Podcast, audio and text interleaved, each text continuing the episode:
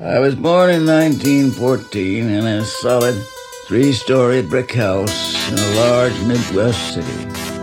My parents were comfortable. My father owned and ran a lumber business. The house had a lawn in front, a backyard with a garden, a fish pond, and a high wooden fence all around it. I remember the lamplight lighting the gas street lights and the huge black shiny Lincoln drives in the park on Sunday. All the props of a safe, comfortable way of life is now gone forever.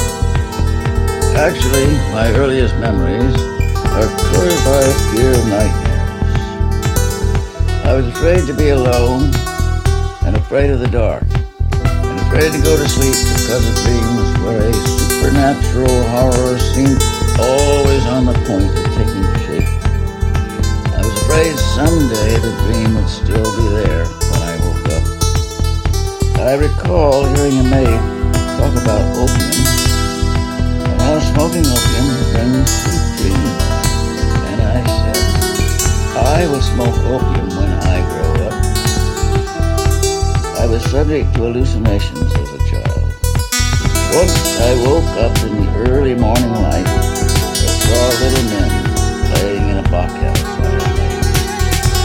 I felt no fear, only a feeling of stillness and wonder. Another recurrent hallucination, or nightmare, concerned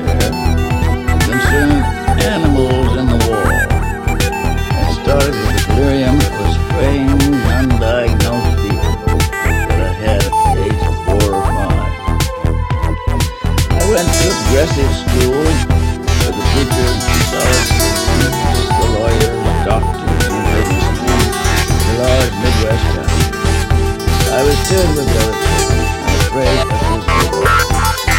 Still an aggressive